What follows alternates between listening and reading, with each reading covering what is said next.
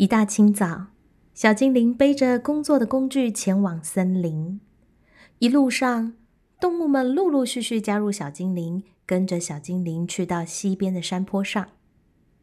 还在小溪这一头时，远远的和小精灵相约好的土拨鼠家族已在坡上和小精灵招手。抵达小山坡，小精灵确认好范围，大家马上开始帮忙工作。他们沿着山坡上原有的凹洞继续往山坡内挖。土拨鼠大家族熟练的挖出洞穴的轮廓。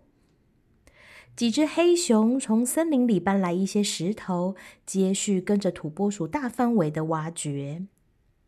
其他的小动物们帮忙把泥土往外搬运。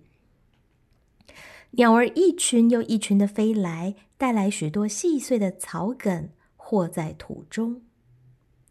大家一起在泥土与草梗混合的小土丘上踩踏，热闹又欢喜。水獭带来了一些溪水，倒入土丘。就算大家的双脚陷入泥泞里，仍然继续协助搅拌。小精灵开始用双手将泥土揉成土团。猴子在一旁模仿小精灵，也做得有模有样的。中午过后，天气转凉，师傅来到小山丘看看大家，帮大家升起了一个火堆。让大家在火堆旁取暖、休息、吃点东西。师傅说起在森林里小精灵的成长挑战，这是小精灵与动物们学习的好时刻。他也提醒小精灵，除了与动物们合作之外，可以更靠近的看到动物与它们不同的特质学习。大家从太阳升起工作到月亮高挂。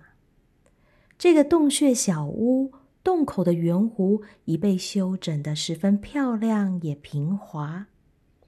门口的两侧已用石头和土团堆砌了两道矮矮的小墙。夜晚的秋风一阵阵的吹来，提醒动物们赶紧回家休息。回到家中，精灵妈妈煮了热牛奶给上床的小精灵。小精灵喝得全身暖乎乎的，他躲进被窝，很快的睡着了。精灵妈妈看着睡着的小精灵，看到泥土还粘在小精灵的发梢上，精灵妈妈忍不住的笑了。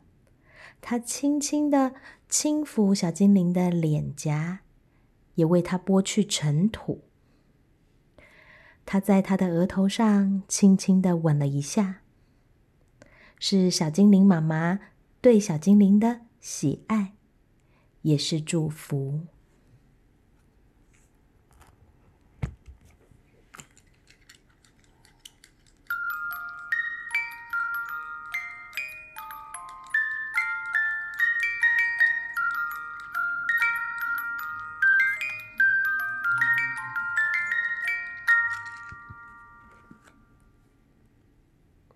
你也有过跟泥土工作的经验吗？小精灵很开心呢。今天的故事先到这里，我们期待下周的会面，拜拜。